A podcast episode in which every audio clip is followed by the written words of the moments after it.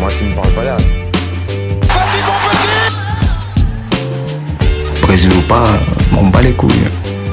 Non, non, c'est pas À la fin, je n'ai vraiment pas peur de le dire, monsieur Foot, vous êtes un salaud Salut à tous Bienvenue à l'ASSK sur le ASSK version débrief sur le Classico PSG Marseille ou Marseille PSG, bref, on s'en fout, c'était un match de merde de toute façon. Et avec moi, pour débriefer ça, il y avait Ronald, et qui Euh, est il- Ronaldo Freud. T'as dit il y avait, il y a mon gars. Ce qu'il y avait, c'est les titres de Marseille. 10 ans que vous avez rien gagné, les mecs, et je pense que vous gagnerez rien pour les 10 ans à venir. Non, mais bref, je tiens à dire qu'une finale de Coupe européenne, ça vaut une Coupe de la Ligue. Je dis ça, je dis rien. Ah bah, je la vois pas dans vos, Juste dans au vos- cas dans où. vos titres. J'espère que, et j'espère que ça apparaîtra sur euh, Wikipédia. euh, vous avez été finaliste euh, de, de- de la Coupe de France et qu'on vous a enculé avec euh, Dorasso. Ah, excuse-moi, c'est. Ah non, ah non, ça n'a rien à voir. Ah oui, mais en fait, ouais. Non, mais du coup, euh... bon, débriefons ce match et arrêtons avec. Euh, Oui, non, je, je vais pas rentrer dans ce genre de débat parce que Ouais, je, non. je parce n'ai pas la masse ce soir, je n'ai pas la main, je n'ai pas la main. euh, salaud. Non, mais en, en vrai, euh, ce, ce match, euh, ce match était extrêmement nul. Et honnêtement, c'est, c'est, je pense que c'est, c'est dommage pour Marseille parce qu'à la fin, je pense qu'il y avait moyen de faire un truc. Moi, ce que je retiens, c'est que Marseille, même contre un Paris aussi pourri, ils, ils montrent pas trop d'envie. c'était pas, c'était pas trop ça. Je trouve que ce qu'a proposé euh, euh, Villas-Boas, paradoxalement, c'est beaucoup mieux que ce qu'il avait proposé au mois de septembre, quand vous aviez gagné contre un PSG qui. Ah ouais, non, mais clairement, clairement, clairement. En fait, il y avait plus déjà de, de volonté offensive que ce qu'il y avait au mois de septembre. En fait, l'équipe, elle était mieux structurée et tout ça. Et, Quand tu, quand, tu euh, dis, quand, tu- quand tu dis volonté offensive, c'est euh, je fais la passe à Payet et on verra ce qui se passera. quoi. Euh, Excuse-moi, la passe à. Non, non, non. Je, par- je parle plus, quand je, dis volonté, quand je dis volonté offensive, je parle plus dans le système de jeu. C'est-à-dire que au mois de septembre, c'était Maxime Lopez, tu vois, en numéro 9. Alors que là, c'était Payet, il y avait Radonjic, il y avait Thauvin, et il y avait... euh, je sais pas, en fait, c'est le dispositif déjà de base, il paraissait beaucoup plus offensif que ce qu'il avait fait euh, contre Paris au match aller. Au match aller, vraiment, en fait, c'était de... C'était du hurrah football, quoi. C'était on prie, on attend, et voilà, quoi. Il s'est passé un miracle, amen. Mais là, en fait, il a tenté un truc. Il a tenté un truc, bon, ça a merdé, tant pis, mais bon, il a tenté, et au moins, il a tenté.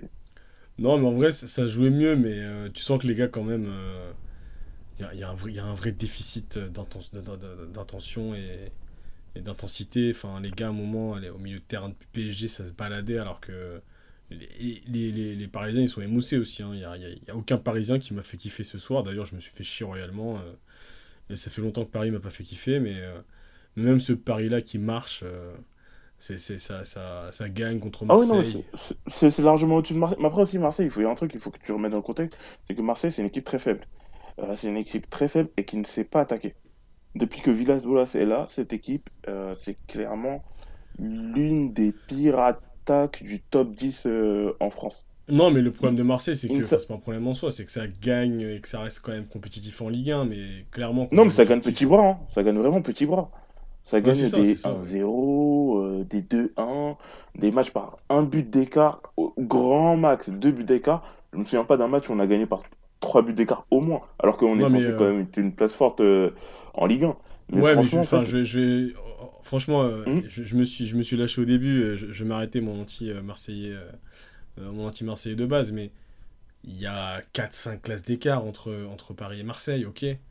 Mais aujourd'hui, il faut le dire, il y a aussi 3-4, voire 4-5 classes d'écart entre Paris et, Lyon, euh, Marseille et Lyon. Marseille, c'est. Bah ouais, non, mais je, franchement, je, je, vais pas, je vais pas te contredire là-dessus parce que c'est un avis que j'ai depuis un moment, c'est que Marseille, nos matchs quand on les gagne, c'est vraiment, c'est par la grâce de Dieu Tout-Puissant. Et Villas-Boas, c'est vraiment, en fait, ce qu'il fait, il fait le football que je déteste au plus haut point, c'est le football à la Mourinho. C'est-à-dire, on attend, on attend, on attend, et après, s'il se passe un truc, c'est bien. Mais Villas-Boas, il fait avec ce que Mourinho n'a pas, a, Et- mais lui, il n'a pas. Et je veux dire, les, Parce qu'en fait, joueurs. Mourinho, euh, il a des joueurs rapides, il a des joueurs offensifs, des- il a des, des vrais joueurs de foot, en fait, dans chacune de ces équipes-là. Même s'il joue comme ça. Villas-Boas, il a pas ça. Et Villas-Boas, en fait, son son problème à lui, c'est que à aucun moment dans son, ses systèmes de jeu et tout ça, il s'adapte aux joueurs qu'il a.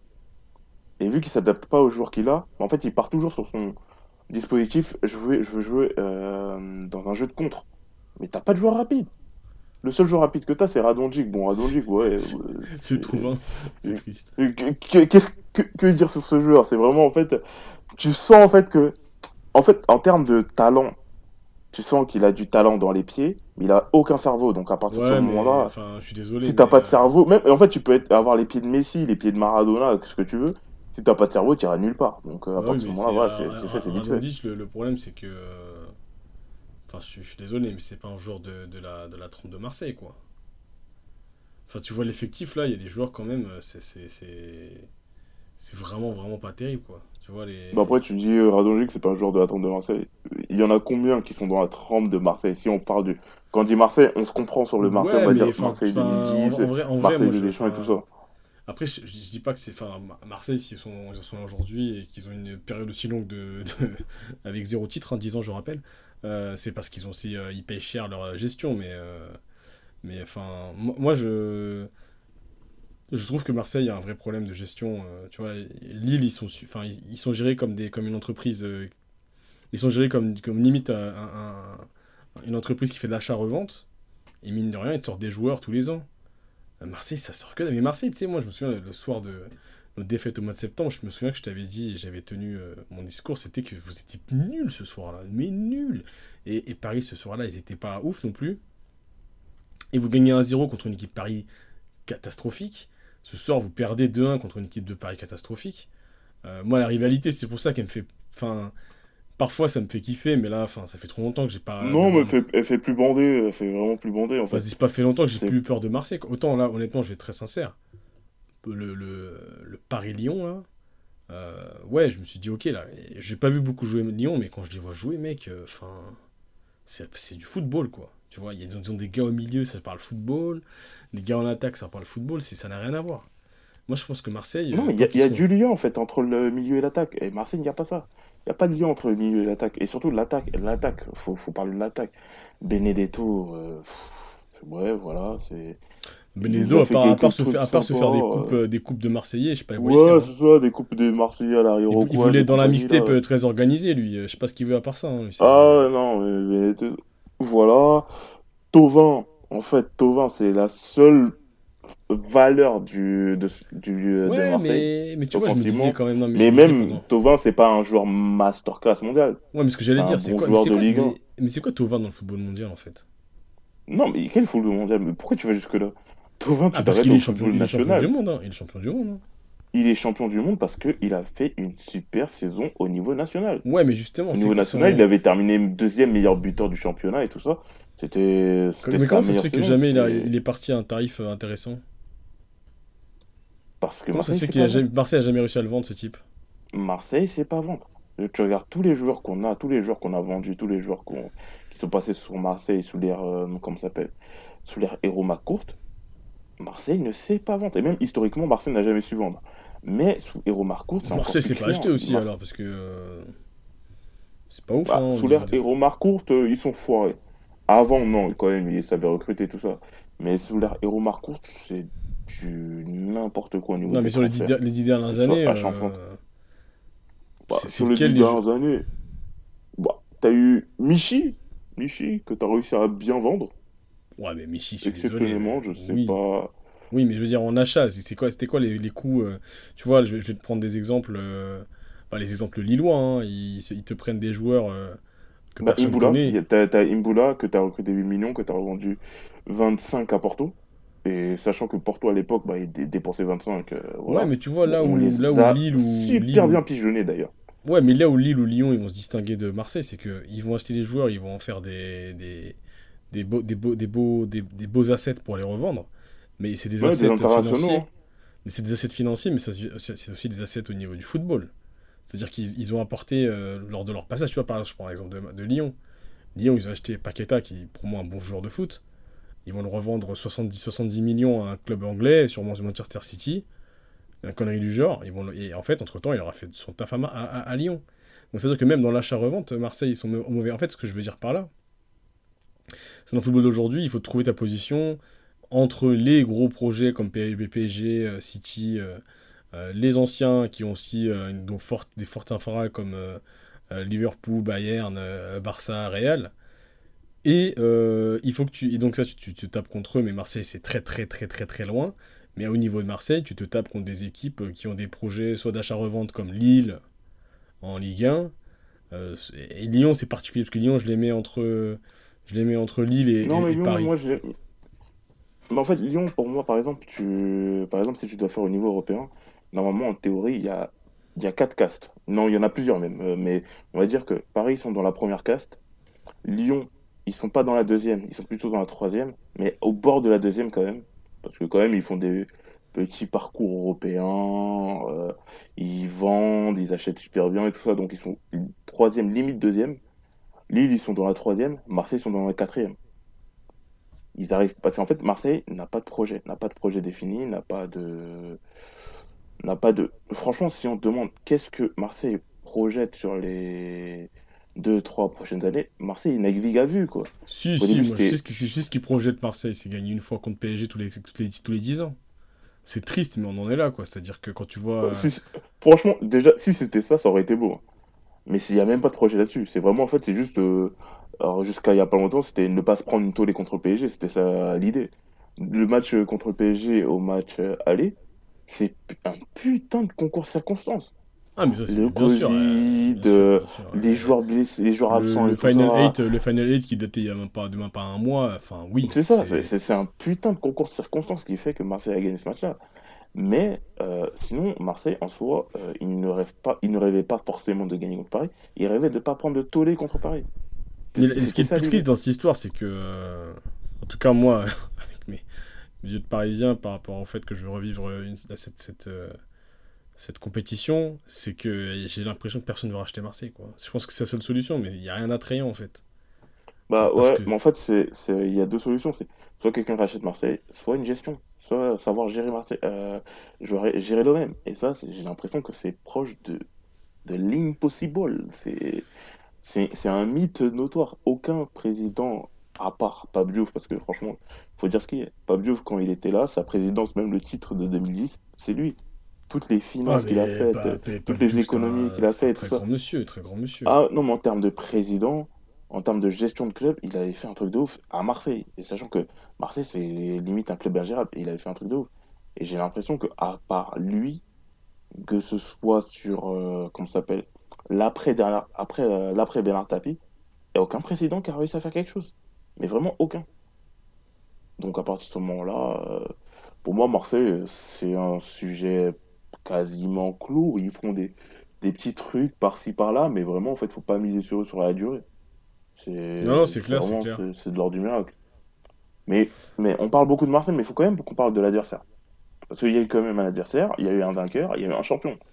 Un putain de champion de merde, ça. Voilà. Ouais, Mais il y a eu un champion. enfin, Paris, euh, Paris euh, ça, ce, ce match-là reflète bien euh, ce qu'est ce Paris en Ligue 1, ce qu'est Paris, ce que sera Paris tant que, tant que, tu sais, en, en management, on, on parle des externalités positives ou négatives. Et les externalités négatives, c'est tout ce qui n'est pas euh, interne à ton entreprise et qui peut être néfaste. Et bien, si tu fais la somme des externalités négatives du, PSG, t'as pour 90% le poids du niveau de la Ligue 1. Enfin, ce match était extrêmement nul. J'ai vu beaucoup de matchs de première ligue là pendant cette période de, euh, de, Noël. Mec, mais tu mets, tu mets même un Burnley contre un West Ham. T'as genre mais 20 fois plus d'intensité. Donc Paris, là, en marchant, ils battent euh, un Marseille euh, moribond. Et tu retiens quoi tactiquement? Tu retiens rien. C'est-à-dire que moi, euh, moi, Ah qui ouais, non, mais strictement que dalle. moi, moi, ce, qui, ce qui me saoule, entre guillemets, c'est que. Enfin, je trouve ça c'était stupide d'avoir viré Tourelle en milieu de saison. Après, moi, je faisais partie de ces rares convaincus que mettre Neymar au centre du jeu dans un 3-5-2 euh, où tout le monde joue pour lui, euh, ça pouvait être le seul truc salvateur qui nous permettait de pouvoir aller plus loin en Ligue des Champions. Même ça, c'est un projet qui va, être, euh, qui va prendre du plomb dans l'aile. Enfin, je sais pas où est-ce qu'on va. Enfin, tu vois, entre autant Marseille, c'est catastrophique au niveau de la gestion, autant Paris, on sait pas où est-ce qu'on va non plus. Donc, euh, c'est pas. Enfin, Bien sûr qu'on on- est content d'avoir nos titres et, euh, ça c'est très bien. Mais rêvons plus grand, moi je le vois pas. Enfin, moi clairement je suis sceptique. hein. Enfin, je, je dis pas que j'ai peur du Barça parce que le Barça, ok, c'est une start-up là, ils ont 4 matchs de gagner, euh, voilà, Certec, mais je pense qu'on peut les taper, mais, mais, mais ça veut. Enfin, à quoi bon? Parce que toutes les équipes qui. De toute façon, nous, là, on, on pense en, en, Tous supporters parisiens qui, qui se respectent aujourd'hui, dès qu'ils voient un match, ils pensent à la C1.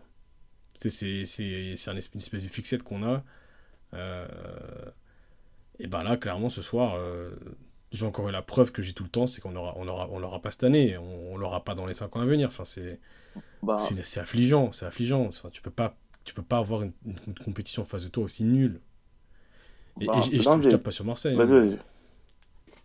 Vas-y, vas-y, ouais. Non, mais en fait, pour moi, l'un des, des problèmes, c'est parce qu'il y a plusieurs problèmes à Paris, mais l'un des gros problèmes à Paris, c'est la concurrence. Tout simplement.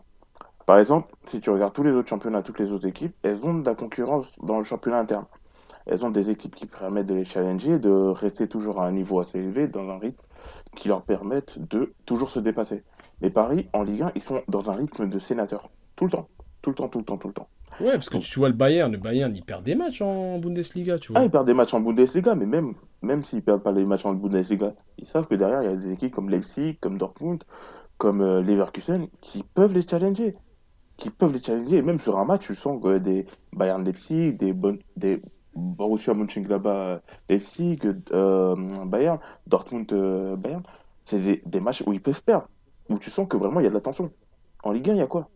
Lyon? Ouais, a- Il y après, a après, il y a eu Après, oui. Monaco qui nous a fait un coup de, de Trafalgar en septembre. Mais après, est-ce qu'ils pourront le refaire? Ça, j'en suis pas sûr. Mais en Ligue 1, il n'y a pas d'adversité, ce qui fait que Paris, en fait, ils se, juste ils se normalisent au niveau de la Ligue 1.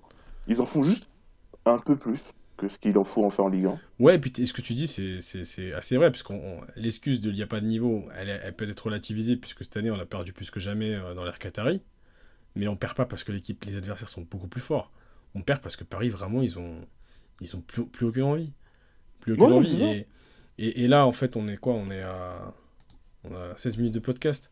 Je crois que pendant les 15 minutes qui arrivent, je peux parler de toute la haine que j'ai envers monsieur Kylian Lotin Mbappé. Bah, c'est bien que, que tu en parles parce qu'en fait, là, on va passer sur les tops et les flops. Tu vois, les tops et les flops euh, de nos matchs et tout ça. Ouais, bah. Bon, bah, on va commencer par, par Lotin, par, par Monsieur Lotin. Allez. Non, mais Lo- Lotin, mais Lotin, ça, ça, il y a, y a- y a un problème. Y a un problème. Je, enfin, moi, je suis un fan, un fanatique même de, de la première heure de monsieur, monsieur Mbappé. Oui, oui, j'ai entendu, euh, apparemment, ton fils a failli s'appeler Kylian, mais bon. Madame a mis son veto. Exactement. J'hésite entre Lotin et Kylian. Bon, euh, aucun des deux a gagné. Non, mais Mbappé, c'est. Pour moi, c'était, ça devait être le prochain plus grand numéro 9. Euh, Quand il était à Monaco, c'est son intelligence de jeu, son placement, sa finesse technique, ses choix, tout était extraordinaire. J'avais l'impression de voir un Young Benzema. Bon, plus fort. Enfin, moi, Benzema- Benzema, ce qui m'a toujours fasciné chez ce type, c'est sa capacité à jouer juste. Mbappé, c'était ça. Mais où il est ce type? Mbappé ne sait plus jouer juste. Mbappé, il fait toujours les choix les plus nuls. Mbappé, c'est un sprinter. Maintenant, c'est un sprinter. Euh, à part faire du sprint. Non, mais c'est euh, un sprinter qui se prend pour un dribbleur. C'est, enfin, c'est, c'est- Oui, et c'est ça même qui est pire, je trouve, en fait. Ouais, mais le problème, c'est que les gens, ils le disent pas, tu vois. Je pense qu'en France, on a cette espèce de. euh, je sais pas, de. Enfin, après, c'est la France aussi. On, vous dé- on, on va rapidement mettre euh, très très haut hein, quelqu'un pour le descendre aussi vite. Là, il est encore très très haut. Je pense que une petite incartade, euh, un petit tweet mal placé ou machin, hop, on va descendre, on en flèche. Parce qu'en fait, c'est pas on n'est pas un pays de foot en France. Donc, on- même s'il fait des matchs de merde, on le regarde pas. Mais c'est pas possible. Enfin, à un moment, faut que quelqu'un lui dise, quoi. Enfin, Pochettino, ce sera pas, sûrement pas lui qui lui dira. Mais euh, ouais, enfin, soit il part du PSG, moi je me porterai pas plus mal, hein, très sincèrement, et puis il progressera ailleurs. Mais là, franchement, il régresse, mais c'est à une vitesse tellement grand V que ça en devient flippant. Parce qu'en fait, au début, j'étais du même avec toi, mais en fait, je me disais peut-être qu'il stagne.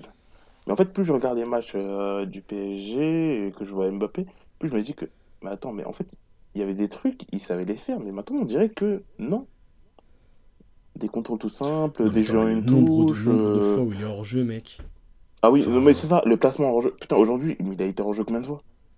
En plus, il est hors jeu contre une défense, mec. Enfin, Oui, c'est ça. désolé, c'est Et pas. en plus, surtout qu'en fait, Mbappé, lui, il n'a pas besoin de forcément d'être placé devant. Avec sa vitesse, ça lui permet de compenser le fait qu'il peut passer, être passé en arrière et euh, dépasser le défenseur assez rapidement. Parce que bon, le défenseur, c'est c'est sa caille. En termes de vitesse, c'est pas un monstre de vitesse. Tu peux le dépasser assez, assez simplement. Mais ses placements, ils étaient waouh! Non, puisque Christi- enfin, je, je disais Cristiano parce que je pensais à lui. Mbappé, comme Cristiano, il se voit comme étant un attaquant qui part de l'aile et qui marque des buts. Ok, c'est un profil qui, existe grâce à, Cristiano, qui, a très très très bien marché. Mais gars, mais Cristiano, à la grande époque de Manchester, c'était un mec qui sur, sur l'aile te driblait ton joueur en face à chaque fois, ou qui le, qui le dépassait en vitesse, et que derrière, il avait, à partir de, de- des années 2007-2008, toujours le geste juste. Et puis, et et sans fioriture. Au bout d'un moment, il a vraiment affiné son jeu pour que tous les dribbles soient vraiment dans le sens du jeu. À un moment, c'était un dribbleur fou, euh, ça c'est un fait. Mais cette progression dans son jeu, et c'est ce qu'il a. Et en fait, c'est ce que je retiendrai de Cristiano. Cristiano, sa plus grande qualité, c'est son intelligence. C'est savoir su s'adapter à la situation euh, à chaque fois qu'il a, a, eu des adversités en face de lui. Ouais, non, mais à chaque nouveau défi, en fait, c'est de- c'est devenu un nouveau joueur, un meilleur joueur dans... par rapport à ses capacités physiques, par rapport aux adversaires qu'il avait en face, ou par rapport au championnat dans lequel il jouait. Ouais, et puis c'est un mec qui il a su sent le jeu. s'adapter, franchement. Ouais, c'est ça. pourra, on pourra pas nier, tu sais, c'est un- il a le flair d'un attaquant, d'un numéro 9. c'est- c'est- il sera Mm. peut-être le plus grand attaquant de l'histoire en termes de nombre de buts. C'est pas du hasard. C'est pas du hasard, donc on pourra faire un pod- podcast dédié. Il faudrait que j'écoute d'ailleurs, j'écouterai ça. Bah, on a fait un podcast dédié. Euh, Merci d'écouter nos podcasts, euh, Ronald. Non, je, je vais l'écouter, mais ce que je, je veux pas le spoiler sur qui est le GOAT, mais euh, bon, moi, j'ai mon avis euh, sur le GOAT des 30 dernières années. Pour moi, c'est Cristiano. Mais euh, Mbappé veut modeler son jeu par rapport à lui. Je pense qu'il je pense qu'il la marge, la marge est devenue très haute là. Limite si elle est pas trop haute hein, donc. euh, Après, je je- me demande si, en fait, c'est juste que, et peut-être qu'il a besoin d'un autre défi. Peut-être qu'en fait, c'est que il arrive en Ligue 1, euh, il en a marre, tout simplement. Et je pense que, Ouais, ça en c'est. fait, inconsciemment, peut-être que je pense qu'il en a marre. Et que, voilà, il a besoin d'autre chose. De voir un autre truc, Non mais c'est ça. D'être challengé face à autre chose. quoi. Ça mais ça nous est tous arrivé. euh, je sais pas, tu joues à un jeu, euh, je sais pas, tu joues à Street Fighter, euh, tu joues en niveau 2. Tu finis le jeu euh, 8, euh, 8 fois d'affilée parce que tu sais que tes adversaires tu vas les niquer. tu, tu, tu deviens mauvais. Tu vois, ou que tu joues contre un mec à FIFA qui est très mauvais, tu deviens mauvais. Ouais, non, mais tu te relâches. Ah, tu, En fait, t'es tellement sûr de toi et tellement sûr de tes capacités que t'en deviens arrogant. Et pas arrogant dans le bon sens du terme, tu vois. Arrogant dans le mauvais sens du terme. Ouais, parce qu'en fait, tu sais, un mec aussi jeune, après c'est mon avis, hein, mais un mec aussi jeune, sa personnalité, elle s'est pas faite. euh, euh, Enfin, elle est pas encore. Elle est en train de se modeler, euh, comme tous en fait. Et ce mec a une influence de Neymar qui est trop importante. Neymar, c'est pas un exemple pour moi. Donc, euh, donc, ouais, Bah, donc Neymar, c'est je- pas un exemple et Neymar n'a pas les mêmes capacités qu'Mbappé. Donc en fait, ce que Neymar fait, Mbappé, il peut pas le faire. Non, c'est clair, c'est clair. Donc Mbappé, pour moi, zéro. Et je, je, je pense que pour le bien de sa carrière, il devrait se du PSG très vite. Euh, les- le gars que je retiens, c'est Icardi qui, euh, après avoir défoncé euh, des, kilos de, des kilos de viande, tu sens que le gars n'est pas, n'est pas, n'est pas affûté, hein, mais qu'est-ce qu'il est juste balle au pied. Bah, il est juste balle au pied, surtout. J'ai j'ai bien aimé son placement en fait. Son Ouais, ouais, placement, non, mais- la manière Puis- dont en fait il jouait, déjouait les hors-jeux et tout ça. Franchement, il, il a, jou- il a joué son rôle de neuf, hein. franchement, c'est c'est tout ce qu'on lui demande. Et, et à un moment, euh, une période euh, post-Covid, il n'était pas du tout dans cette forme-là. En fait, je dis post-Covid, mais même euh, Oh, il depuis était janvier. nul, putain. Contre, au Final 8, il était nul. Ah ouais, non, mais il était vraiment en- hors de forme, il était vraiment... Il était au fond du trou. Mais là, franchement, il a fait son match, il était parfait dans, dans le rôle qu'il avait. Et moi, perso, Icardi, je lui en demande pas plus en tant qu'attaquant, quoi. Je- Ouais, et puis tu sais, enfin, balle au pied, le mec, il va toujours te faire l'action euh, euh, vers le sens du but ou qui va t'amener à une frappe. Euh, moi, j'aime beaucoup, beaucoup Moseskin, mais c'est plus affectif que, que, que, que technique, puisque je trouve que techniquement, il est pas, c'est pas, c'est pas, c'est pas assez fin, mais euh, il a des qualités qui sont intéressantes. Mais je pense que là où, là, où physiquement, euh, c'est, il est très affûté. Keane, il, arrive à quand même garder la balle, mettre des petits coups d'accélération. Icardi n'a pas ça, mais Icardi, limite, il s'en fout en fait, il n'en a pas besoin. Il a tellement une science du jeu euh, exacte, euh, comment... il est très malin ce type. Et je ne saurais te dire, moi mon cœur ferait pencher euh, pour Moseskin en titulaire, mais Icardi c'est extraordinaire. Hum, Non, mais après, en fait, Icardi, quand il est en forme, il n'y a rien à dire à ce niveau. Après, il faut qu'il soit en forme. Après, là, on s'enflamme un peu sur ce match-là. Est-ce que ça va durer? C'est ça, non, mais ce match-là, c'est comme je te dis, c'est pour prendre la métaphore, tu vois, c'est. Tu vois, à un moment, il y avait un combat dans des BZ, c'était Cell contre, euh, contre Hercule. Bah, si Hercule c'est Marseille, euh, nous, c'est nous on n'est pas Cell, euh, le Cell perfect. hein. on est sel euh, au niveau 1. Vous savez, le sel totalement dégueulasse, tout maigre là, Bah, c'est ce sel-là qu'on était aujourd'hui. Et le perfect sel, on en est loin. hein. Ouais, non, j'aurais plutôt dit un com parce que là, je trouve que c'est vraiment méchant ce que tu viens de dire là. Et j'aurais plutôt dit on est Krillin et vous êtes celle niveau 1. Tu vois, quand, quand Ouais. même, Krillin, il a quand même des pouvoirs, tu vois. Mais il se fait éclater Ouais. sa mère. Non, mais Hercule, Hercule. Non, mais, je- mais en fait, vrai. Non, mais voilà, après, euh, moi, ce que je retiens là de ce match du PSG, c'est que euh, on repart en arrière. Voilà. On sait pas trop comment on va jouer. hein. On met Verratti au numéro 10, ça n'a absolument aucun Ouais, sens. non, le- ce choix de Pochettino, j'ai pas capté. Mais en fait, je me euh, demandais, est-ce que Rafinha, il était blessé ou il y avait un truc? Parce qu'en fait, le fait qu'il met pas Neymar titulaire, je comprends, parce qu'il revient de blessure et tout ça. Et surtout, faut pas péter Neymar, parce que sur ce genre de match, surtout quand tu vois, euh, comment s'appelle le... Alvaro. Alvaro, en fait, lui, il avait juste une intention, c'était euh, foot sur la gueule de Neymar. Et le match, au bout d'un moment, ils s'en battaient les couilles, quoi. Il pouvait se faire expulser et tout ça, il était plus dedans. A- Ça, c'est- Après, moi, je vais. Enfin. Je trouve ça audacieux, bon, euh, même si ça n'a aucun sens. Moi, ce 4-3-3, j'en ai marre, quoi. Tu vois, c'est le le 4-3-3 là du PSG, c'est le, la, la formation qu'on a vue pendant toute l'ère Qatari. Bah, 4-2-3-1, ça aurait été pas mal, ou un 3-5-2. Un 3-5-2, Ouais, mais ou enfin, ou un 4-2-3-1, enfin, pour moi, c'était... C'est pour ça que je fais partie de ces rares défenseurs de Tourelle. Je trouve que le 3-5-2, ça propose autre chose. Bah ouais, mais en fait, ça, ça propose autre chose. En fait, moi, c'est surtout en fait, le truc que j'aime bien dans ce dispositif-là, c'est Neymar au centre du jeu. Pour moi, Neymar au centre du jeu, ça Ouais, Neymar au centre du jeu. Et puis tu vois, ouais, j'aimais bien les, j'aimais bien Bakker et euh, Florenzi qui prenaient l'aile. Et tu vois, t'avais Ouais, Paredes qui jouer. Florenzi, euh, enfin, Florenzi, oui, Bakker, euh, moins. Bakker, Ouais, Bakker moins mais je te, que, je- je- je te confirme que quand même Bakker, euh, il a fait son taf. Hein. Il a fait Oui, son- non, il a pas- non, il a- ouais, ouais, ouais. Bon, après, bon, si, si, si on doit choisir, ouais, non, franchement, je, je souhaite que Bernat revienne et prenne sa place. euh, Ah, mais bien si- sûr. si Euh.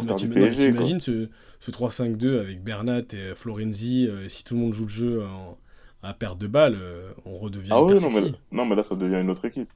Et, et ça, et ça, malheureusement, j'ai l'impression qu'on ne le reverra plus. Enfin, ce 4-3-3 ronronnant où on sait pas trop qui va prendre la si, balle. Si, franchement, il y a moyen parce que, ayant vu jouer Pochettino, parce que étant un de ses plus grands fans, euh, parce que je l'ai vu à Tottenham et j'ai kiffé la manière dont il faisait jouer son équipe, mon équipe, euh, mon équipe euh, de cœur, la numéro 2, la numéro 1 bis, je ne sais pas, je ne sais quoi dire. quoi. Ouais. Euh, ta gueule. Et, euh, et, et non, non, franchement, le Pochettino, il est pas du tout fermé à utiliser ce genre de système. Donc, franchement, faut pas. Mais comment t'expliques que ce type, il est jamais rien gagné? Bah, parce qu'il entraînait Tottenham. Et Tottenham, c'est le Marseille de, de la première ligue. Ouais, mais tu Tout vois, comment simplement. ça se fait que. Moi, moi, moi je, je- je- Non, mais après, Pochettino, il a entraîné qui? Il a été entraîné Southampton, il a entraîné l'Espagnol de Barcelone. Excuse-moi, c'est pas Ouais, mais ce- mais Tottenham, il a pas- il sortait du néant. Parce que avant Non, que- mais ce New, ce New Tottenham qui gagnera jamais la première ligue, euh, parce qu'on va pas se mentir. Euh, Mais euh, ce New Tottenham, il est quand même hyper compétitif et je pense pas Non, mais il, aurait- il aurait changé. pu gagner, euh, comment ça s'appelle, des coupes de la Ligue, des coupes d'Angleterre et tout ça, mais il se foirait sur des, sur des détails, sur des petits trucs de match, et après, bon, bah, c'est ça qu'il il perdait en demi-finale de League Cup et tout ça, et après, voilà, quoi. Mais sinon, en soi, il aurait pu gagner des petits titres et tout ça. Tu vois, les petits titres euh, de Première Ligue, euh, League Cup, euh, Cup. Après aussi, t'as des Manchester City qui, les Cups, ils jouent à fond. Liverpool, Non, mais les j'ai- Cups, la ils raison pour laquelle je dis ça, c'est qu'on n'en a pas parlé depuis, je pense. Je sais pas si on en a déjà parlé dans les podcasts, mais je pense pas que c'était lui le choix, le choix idoine, parce qu'il nous, nous faut un gagnant. Tu vois, il nous faut un gagnant. Moi, je. Moi, non, moi, je, je, suis- je, suis, je suis dans l'idée que Pochettino, il est capable, dans le sens aussi que les jeunes, il te les lance. Il n'hésite pas à te les lancer et Ouais, mais Tourelle l'a fait ça, mec. euh, Je suis désolé. Euh, Ma- Marquis, il a tellement progressé sous Tourelle. Euh, Kipembe, j'en parle même pas. Euh, Paredes, euh, il a même réussi à réhabiliter Kurzawa, qui pour le coup, pour moi, fait pas un match mauvais aujourd'hui. Enfin, moi, je sais pas trop ce qu'on a voulu. euh, Enfin, qu'est-ce que pourrait apporter Pochettino je, je- je dis pas que Tourelle c'était un grand. Bah, peut-être dans la coach, niaque, peut-être dans la niaque et dans un discours clair. Dans un discours clair et précis. Ce que Tourelle n'arrivait plus à insuffler. Parce que Tourelle, tu savais plus qu'est-ce qu'il voulait faire. Même des fois, parfois, tu regardais les matchs, tu disais, mais est-ce qu'il essayait pas de te saborder lui-même? Et c'était ça, pour moi, l'une des Ouais, mais tu vois, cette année, c'était la de- première fois depuis, son, son- depuis qu'il a pris le pouvoir que je sentais qu'il y avait, il y avait une envie tactique de faire autre chose. Bon, j'avais pas vois. vraiment cette impression. Tu vois, entre, avec, non, mais après, encore une fois, c'est le, le 3-5-2 avec Neymar au centre du jeu, euh, Mbappé, Neymar. Après, ça s'est fait des- sur ces derniers mois, mais ça apportait autre chose, tu vois. Au moins, on, était, on arrêtait avec cette espèce de fantasme des quatre fantastiques. euh, des, Bah, du déjà, il y en a 4-3-3. un qui est parti, donc euh, ça nique un peu le bail. Ouais, enfin, il y avait, pas ce. Enfin, pour moi, il y avait plus ce. ce- Il y avait plus ces fantasmes et on, il jouait avec son, sa, sa- sa- tactique euh, qui lui était propre. euh. Après, je ne demande pas à Pochettino de tout révolutionner, tu vois. Mais, Mais franchement, euh, ouais, non, mais Pochettino, Po- Pochettino, moi je te dis, accorde-lui 6 mois. Accorde-lui les 6 mois de test.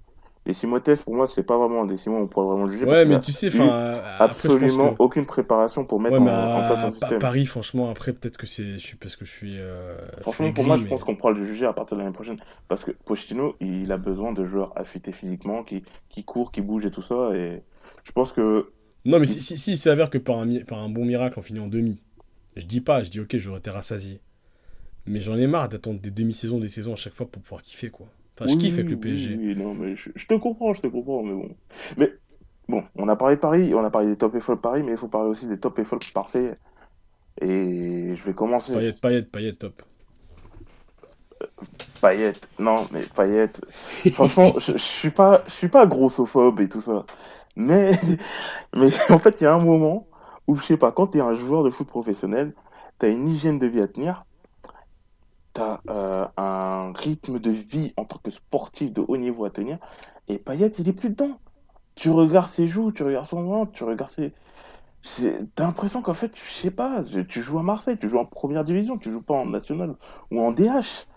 Je comprends pas. je- Ouais, mais il en a plus, il en a plus rien à foutre, lui, euh, je pense, de Marseille. Ah non, mais en fait, il en a plus rien à foutre depuis qu'il a signé son contrat longue durée. Euh, Marseillais à vie, bébé, nanana. Frère, euh, tu joues à quoi? Franchement, Payet, c'est un mec qui m'insupporte dans le sens où euh, il, est tellement irrégulier et il se remet rarement, voire jamais en question. Parce que Payet, c'est un bon joueur de Ligue 1 en soi, qui aurait pu être un très bon joueur de Ligue 1. Mais il y a toujours l'inconstance, déjà, parce que Payet, c'est un rythme de 6 mois. Et parfois, ces 6 mois, c'est juste avant une compétition internationale. Genre un euro, une Coupe du Monde, c'est là où il se donne tout à fond. Et après, le reste du temps, rien à foutre, il fout rien et tout ça. Et Payet, dans ce match, il était totalement inexistant. Je ne l'ai pas vu. J'ai pas vu du tout Payet, euh, à part pour le but, ouais, euh, et une célébration de merde en plus. Mais euh, Payet, je ne l'ai pas vu. Je sais pas, en plus, c'est le leader de l'attaque à ce moment-là. Il joue en faux neuf et tout ça. C'est censé être toi qui oriente le jeu. Et franchement, sur ce match-là, j'ai beaucoup plus apprécié le jeu de Radonjic que le jeu de Payet. Et c'est pour dire. Ouais, Parce mais que- ça me fait rire parce qu'à la fin du match, euh, Boas, il dit que Villas-Boas, il dit que le, la meilleure équipe a perdu. Euh, je suis désolé, c'est la meilleure équipe. Ah quoi, il a, anglaise. il a osé dire ça? Ouais, mais après, c'est. Enfin, en, en vrai, je suis pas, je suis pas loin de, de le rejoindre parce qu'on n'a pas été bien, bien meilleur. Non, non, non, non, non, non, non, vous avez pas été ouf. Mais de là à dire la meilleure équipe, euh, je peux pas. Non, je, je peux pas cautionner ça. Non. mais ce que je Je- retiens, c'est quand même le gros gros match de, le gros gros match de, de, euh, Oui, lui, c'est totalement mon top. Ouais, totalement mon top. Alors que, en soi, j'aurais pu mettre du Camara, du Gay, qui, à la récupération, ça va, ils étaient là, ils faisaient le taf et tout ça. Mais, mais, mais, Camara, on, m'a vendu comme un, comme un futur, euh, futur très très bon. Je, je, je vois Mm. pas ça chez lui. hein. En fait, il a, il a des périodes, Camara. Il a des très bons matchs. Et après, il y a des matchs où il est juste euh, un bon joueur de ligue, hein, c'est tout. Mais Camara, ouais, mais en fait, euh, j'ai l'impression que Camara, en fait, il est en. Peut-être il est. Il pense à partir. Je pense que Camara, il est un peu dans. Mais c'est quoi son profil à lui euh, en termes de jeu? Il ressemble à qui? En termes de jeu, euh, à la récupération. En fait, lui, c'est vraiment plus dans le style euh, aboyeur. Aboyeur. Il est sur le. Comment ça s'appelle Il presse. Il presse, il presse, il presse, c'est il un- presse. c'est un genre de Kanté, quoi. Mais en moins fort, quoi. Ouais, C'est ça. C'est un genre de Kanté en main fort avec euh, un jeu de passe euh, long, plutôt intéressant. Il a un jeu de passe long, plutôt intéressant, franchement, que j'aime pas mal. Mais après, c'est pas un organisateur de jeu. Mais il a un bon jeu de passe. En termes de jeu de passe long, euh, il- et il casse parfois des lignes et tout ça, c'est c'est super intéressant. Mais après, bon, on va dire que pour revenir à notre top, qui est Tovin, euh, au niveau de Marseille, Tovin, il a existé dans une attaque inexistante. Et c'est ça, pour moi, c'est un des trucs les plus impressionnants. Parce que dans une euh, attaque nulle et non avenue, où il y avait absolument personne, ou même euh, ces jou- les joueurs qui étaient avec lui le sabotaient, parce que des fois, Radonjic, il faisait des, Des sapins, mais, euh, ouais, ouais, mais c'est marrant que tu me dises ça. Et puis qu'est-ce qu'il a fait, je Valère Germain, pour qu'on le fasse pas jouer? Ah, Valère Germain? Bah, il a été nul, tout simplement. Après, Valère Germain, en fait, le problème, c'est. Bon, je suis un peu dur quand je dis qu'il a été nul, mais en fait, Valère Germain, c'est pas un joueur qui est fait pour jouer comme ça. Il peut pas jouer dans un 4-3-3. Il peut pas jouer tout seul en pointe. Valère Germain, Ouais, mais tu mets, un tu le mets à très bon côté d'un. Tu mets à côté d'un. Moi, honnêtement, je regarde l'équipe. Oui, là, mais 11. Villas-Boas ne joue jamais comme ça.